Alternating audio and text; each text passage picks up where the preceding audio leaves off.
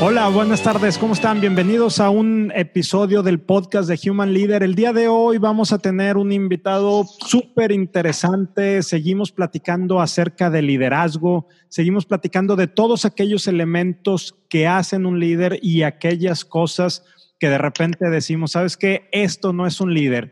Y hay un, un, un estilo de liderazgo o hay un área que a mí siempre me ha apasionado, aparte porque este, de corazón y amateur. Yo soy un chef, cocinero y panadero, aunque esta semana pasada tuve que tirar dos panes de masa madre a la basura. Mi esposa me dijo, bueno, después de dos kilos, el tercero ya te quedó bien. Tenemos hoy a Chuy Elizondo, un, un renombrado este, chef, cocinero, cocinero, panadero, repostero aquí de Monterrey y nos va a estar acompañando el día de hoy. Chuy, muchas gracias por, por acompañarnos y por estar aquí en esta conversación. Muchas gracias, Rogelio. Gracias por, por, por las flores. No creo que tanto, pero aquí estamos a la orden. ¿eh? Bueno, gracias por la invitación. Algo me han platicado y aparte sirve para subirle un poco el rating al programa, ¿verdad? Cuando decimos que tenemos a alguien súper famoso, eso, eso ayuda. Gracias, gracias. Oye, Chuy, bueno, vámonos, vámonos directo. Platícame ¿Qué, qué, qué tipo de liderazgo ejerce un, un, chef? ¿Qué significa ser líder de, de una cocina? En, en, la actualidad se ha ido, se ha ido modernizando mucho esta, esta profesión, esta, este oficio. Eh, ha sido Híjole, pues la, yo creo que la, la, la escalabilidad nos ha ido eh, a hacer cambiando eh, de, principalmente de, valores de trabajo y también de, ¿cómo te digo?, de, de estilos de trabajo. Antes el chef, eh, antes me refiero de unos 20 años hacia atrás, eh, eran mucho o, o, muy pocos los restaurantes del mundo que tenían un chef detrás. A comparación de ahorita, o sea, ahorita ya eh, cualquier restaurante habla de tener su propio chef. En realidad, eh, chef significa jefe en francés y refiere al jefe de una cocina. Eh, no refiere a, a ningún líder ¿sí? Este, refiere a un jefe de una cocina, refiere a alguien que está en la cocina del restaurante o del hotel metido 12, 14 horas diarias eh, y que tiene bajo control todo el área de alimentos, ¿sí? principalmente de alimentos, alimentos y bebidas. Eh, regularmente se, se encarga el, el, el gerente de, de A y B o el gerente general. Oye, el liderazgo, sí, dime. Sí, no, no, échale, échale, dime. El liderazgo en un chef, eh, eh, a mí me parece que nace a partir de, de, la escalabilidad, de cuando, de cuando un chef se convierte en, en socio de un restaurante y, y empiezan a, a, pensar en cómo abrir otro y el chef hacerse cargo de los dos ahí existe la necesidad de tener un liderazgo para poder delegar el tiempo. Realmente ser el, el líder de una cocina, ser el, el responsable de los cocineros, de, de, lo que se va a entregar en ese restaurante, es ese camino que vemos ahorita que está tan de moda en tanto programa, tanta película. Podemos empezar incluso desde la película de, de Ratatouille, de, cómo cómo el cocinero en sus inicios, este, la función de, de líder, en este caso el, el, chef principal, este, es dictatorial y es tratar mal a la gente y es hacerlo sentir poca cosa. Realmente ese es el camino que, que por un lado tiene que seguir todo cocinero y ese es el tipo de liderazgo que se espera de un chef.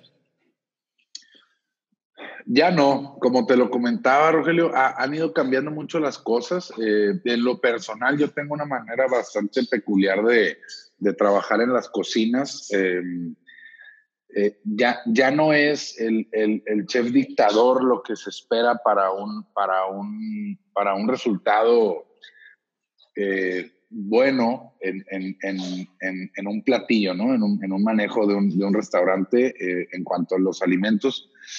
Antes sí, eh, a lo mejor en los últimos 10 años ha cambiado mucho, mucho esto. Eh, antes de 10 años para atrás, sí, a mí me tocó trabajar bajo el mando de chefs dictadores.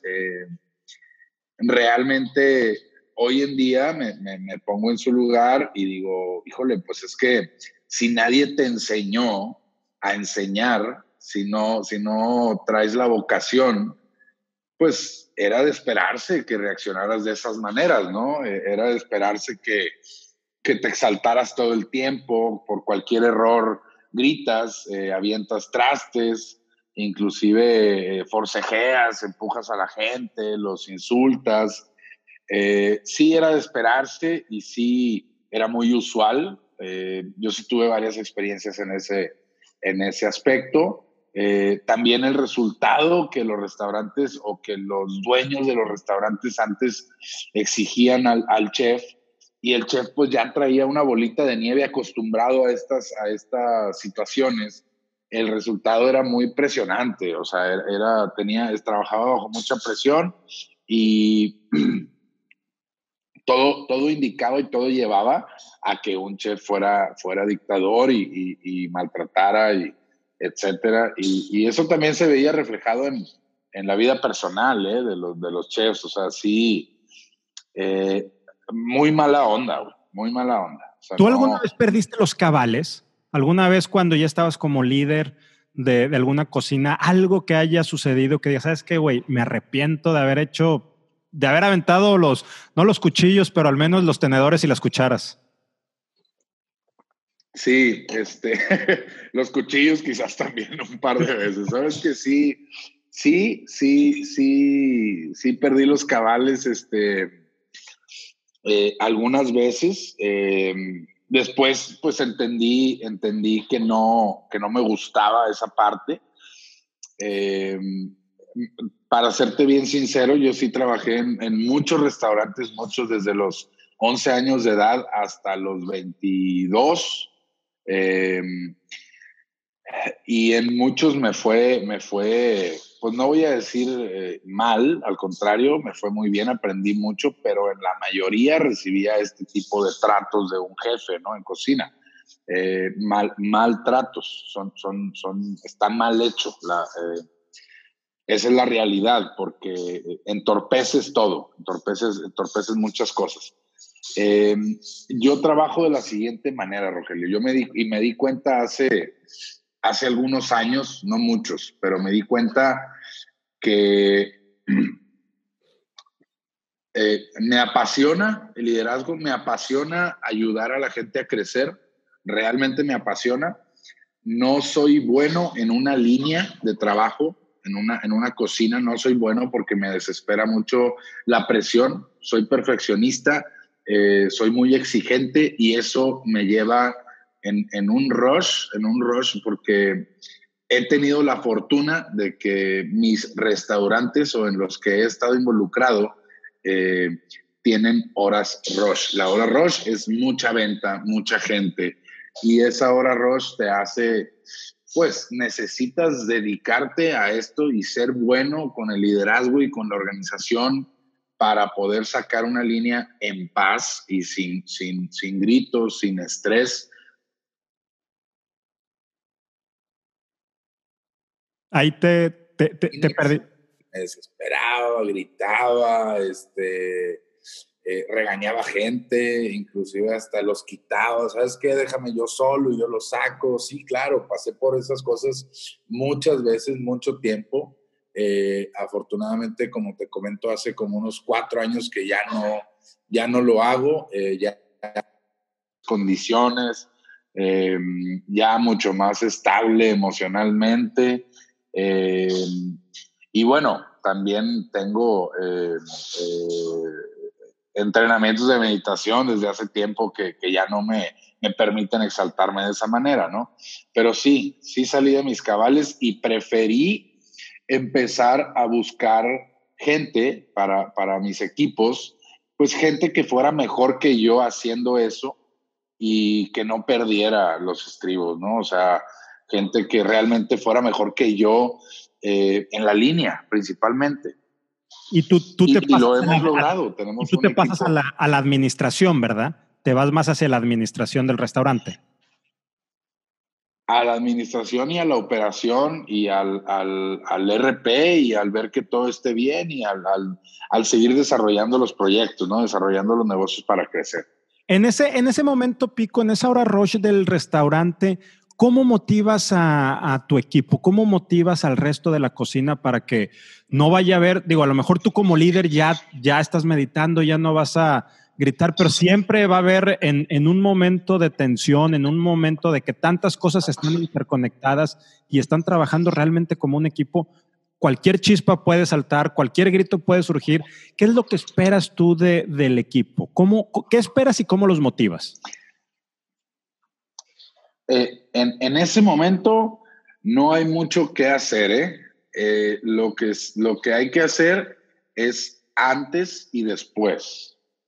O sea, en una operación en, en pleno rush, no hay mucho que hacer porque entorpeces todo y, y, puede tronar. se te pueden ir todos, puede haber pleitos grandes, etc.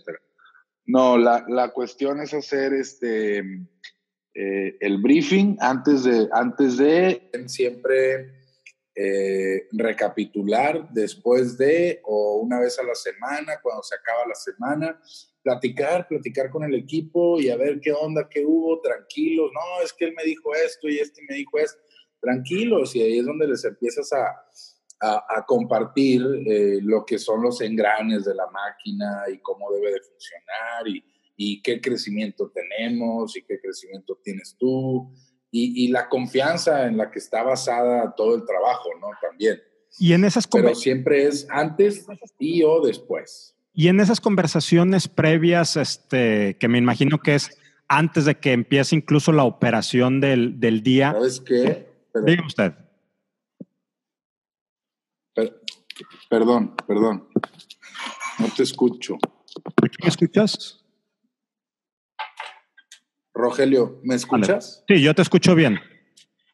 Yo sí te escucho. ¿Tú me escuchas?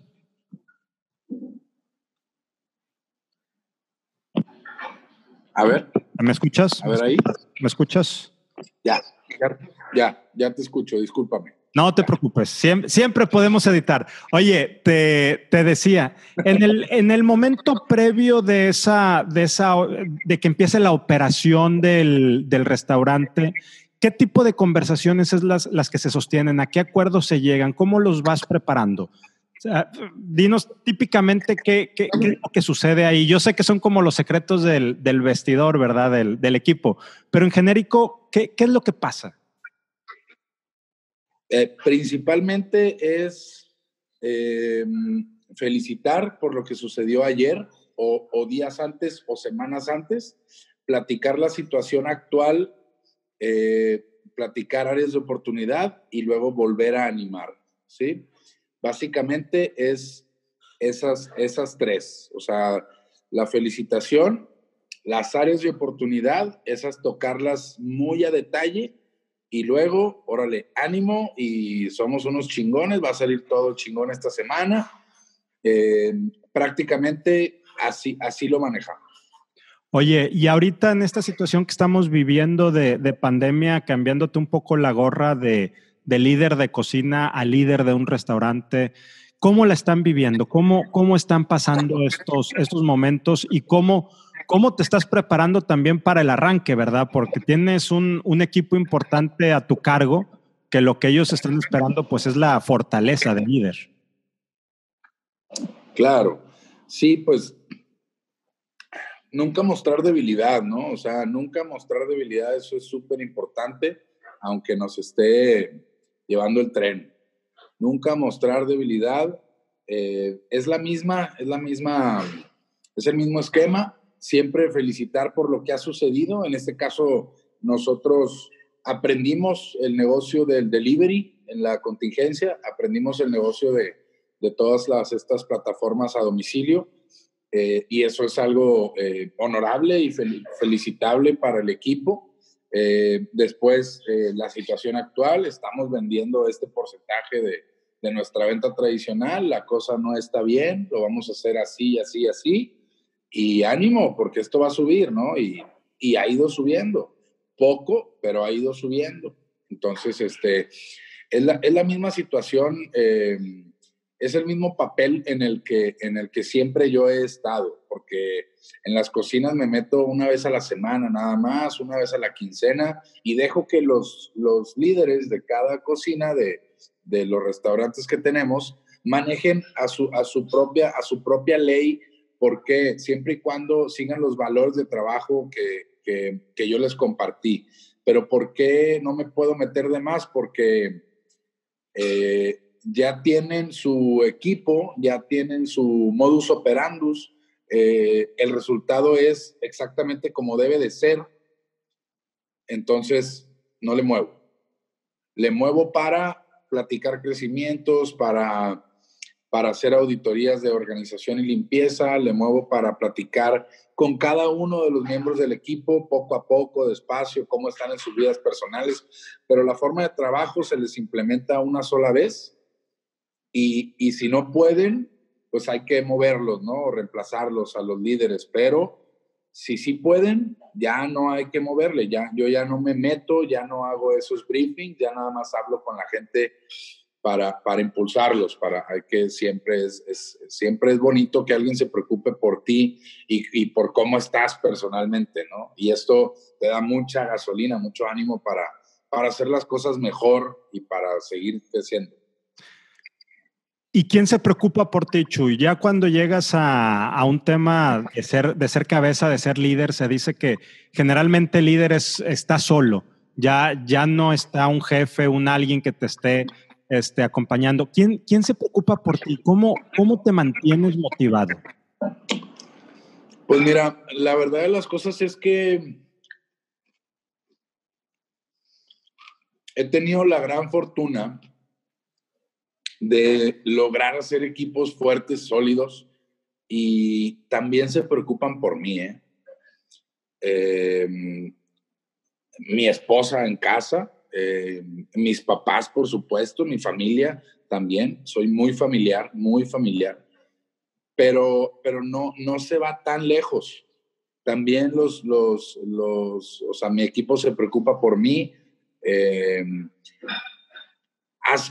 Siempre ha sido un trabajo muy, muy, muy, muy duro, muy pesado hacer, hacer la familia en, el trabajo. Sin embargo, lo hemos logrado y, y, cada vez es más fácil, ¿sí? Cada vez es más honesto, cada vez es más, eh, más sincero, cada vez fluye más. O sea, eh, porque es difícil de recibir a alguien nuevo a entrar a la empresa que de repente empiece a notar valores familiares en la empresa, rápidamente los, los, los aleja porque está, ha estado acostumbrado a otro tipo de tratos, a otro tipo de tratos que yo conozco perfectamente bien y que, y que no voy a permitir nunca que sucedan en, en, en, en mis negocios, ¿no? Son, son, son varios los restaurantes que manejo que manejamos, somos algunos socios, este, y pues está, está dura la pregunta, ¿no? Eh, ¿Quién se preocupa por ti? Sin embargo, pues la puedo contestar con sinceridad, que, que el equipo también se preocupa por mí. ¿Cuál es la parte más difícil de ser líder, Chuy? Compartir la misión, hacer entender la misión y, y lograr que el equipo trabaje eh, para empezar, que se divierta y que trabaje con, con, con, el mismo objetivo que uno quiere que llegue, que la empresa quiere, eh, que, que, que queremos a dónde, a dónde llegue la empresa, ¿no?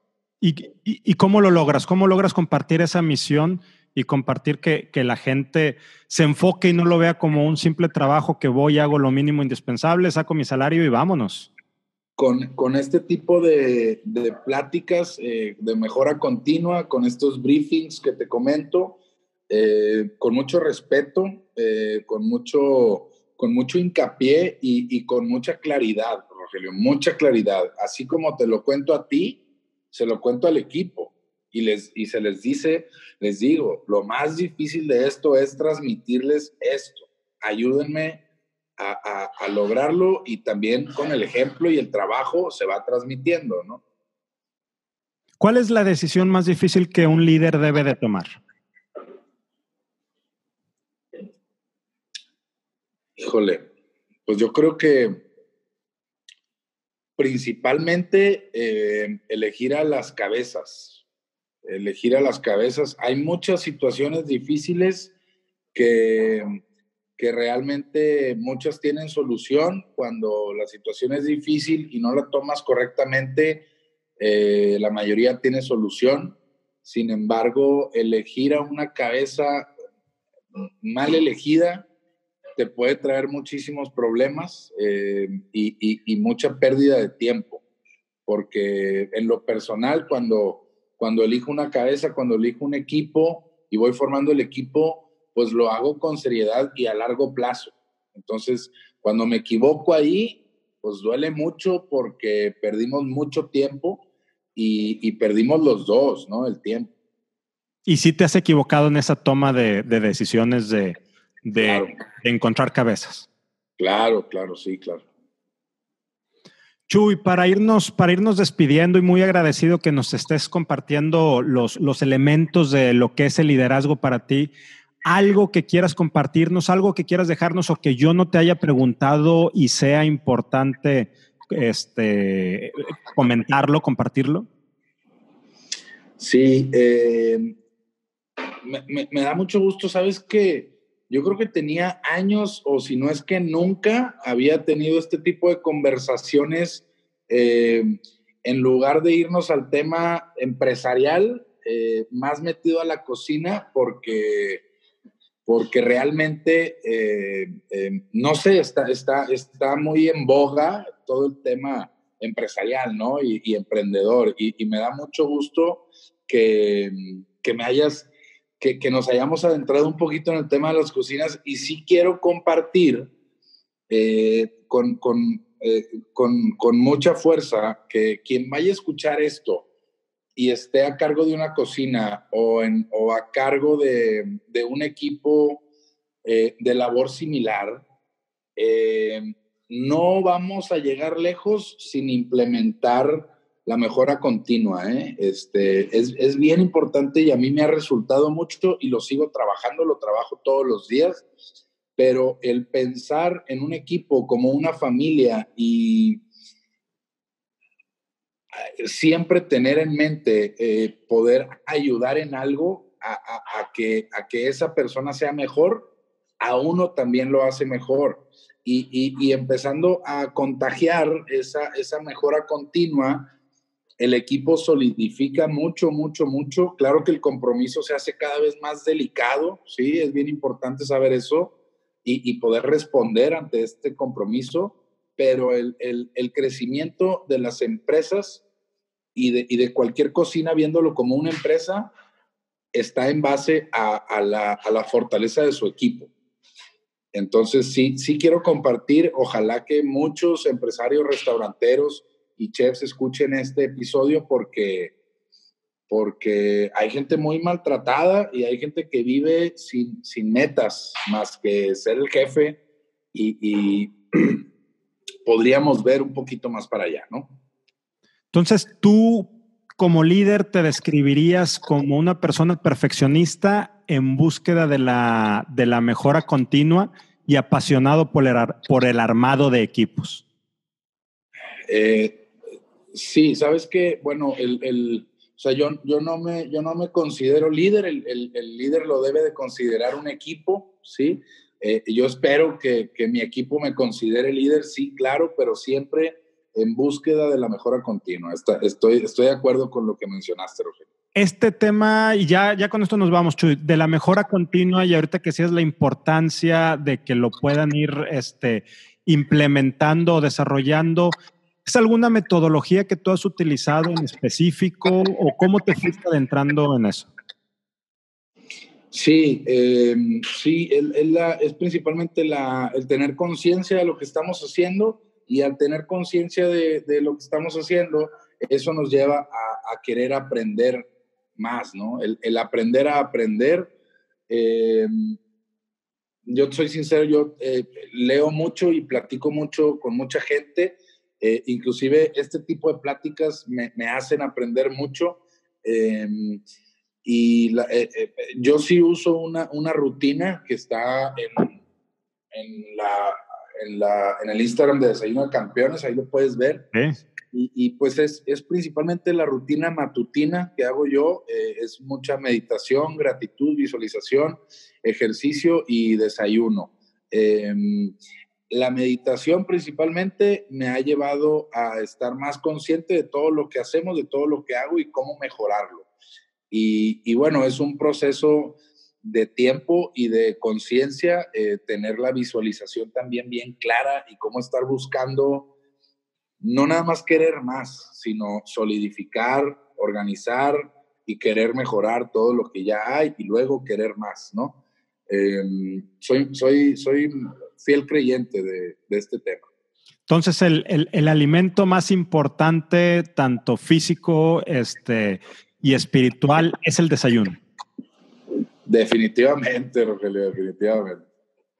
Chuy, muchas gracias por estar aquí con nosotros el, día de hoy. Te, te, agradezco nuevamente que nos hayas acompañado. Gracias a ustedes por estar hasta aquí y nos vemos la, la siguiente semana. Gracias, Chuy. Gracias, Rogelio. Un placer.